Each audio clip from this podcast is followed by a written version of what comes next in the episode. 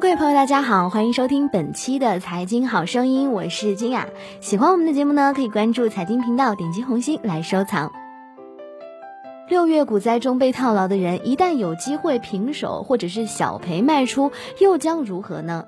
多数的人啊，应该是翻身就跑，这会在股市的上升通道中形成卖压，所以说牛市下半场疯牛变慢牛。六月股灾终于在六月三十号下午结束了，沪综指上演了一幕惊天逆转，从下跌逾百分之七到上涨逾百分之五，一个月之内从最高的五千一百七十八点到最低的三千八百四十八点，区间的跌幅呢一度超过了百分之二十五，称之为股灾啊，绝不过分。说到这个股灾呢，其实大家都知道，股市每天啊都是变幻莫测的。那么很多朋友其实都是想知道，对于这个股市每天会有着什么样的变化。大家也都知道，财经好声音呢，有的时候会给大家一些宏观的观点。但是如果说您想知道每一天股市的走势是怎么样的话，您可以去蜻蜓 FM 搜索“大肖说事”这个节目。这个节目会在每个交易日的六点更新，是李大肖和蜻蜓 FM 独家合作的节目，可以每天听听李大肖对股市的观点。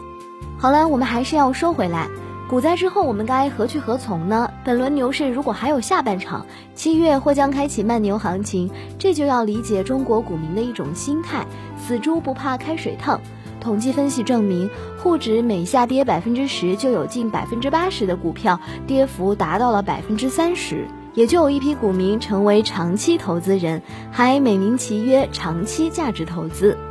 另一项抽样调查显示。在持仓时间超过六个月的股票当中，百分之九十以上都是亏损的，也就是人们常说的被套牢。长期持有亏损股票显然不是什么价值投资，而是死猪不怕开水烫。六月股灾呢，已经让两批人悬在沪指四千点之上了。六月股灾中被套牢的人，多数啊应该都是翻身就跑了，这会在股市的上升通道中形成卖压。通俗的讲，就是蓝蓝的天空死猪飘。六月股灾中跌幅最大的就是创业板市场，从六月初突破四千点到六月三十日最低跌到了二千四百八十六点，跌幅逾百分之三十八，一举跌回四月下旬的水平，等于说两个月玩了一把过山车。创业板市场上空至少飘着三批这样的人，由此我们可以判断，慢牛行情中的资产配置似应较小配置创业板股票，较多配置主板股票，所以建议百分之五十配置主板绩优股，约百分之五十配置中小板和创业板的绩优股。泡沫化的中国股市上演了一次过山车，对于新入市的股票投资者来说，这是最直接的投资者教育，会让股市的未来走势更加的稳健，更加的健康。股市暴跌不会吓跑投资人，反而会使此前在场外观望的潜在投资人看到机会择机入市。被套牢的人跑不了，新入市的投资人会增多。中国股市呢，又将上演一场死猪和慢牛的精彩博弈。很多投资人经常会问两个问题：怎么看后市？看好哪些热点板块？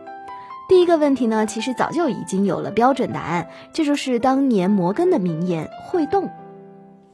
第二个问题呢，则没有标准答案。其实像很多财经媒体的节目呀，它的编辑的顺序通常都是三段式：第一会说大势涨跌，第二谈个热点板块，第三论一个涨跌个股。每天都有这样一说二谈三论，就会形成一种思维定式，让人们以为股市中真的有人能够预知下一阶段的热点板块。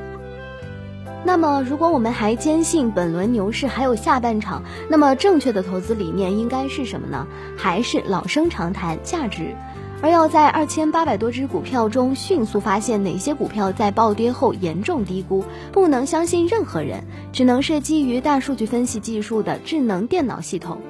在股票市场上，投资人有三种优势：其一是资金优势，其二是信息优势，其三是技术优势。我们相信，靠所谓信息优势谋取不当利益的时代终将结束，取而代之的将是阳光下的技术优势。好了，以上就是今天财经好声音的全部内容，感谢各位的收听，我是金雅，我们下期节目不见不散喽。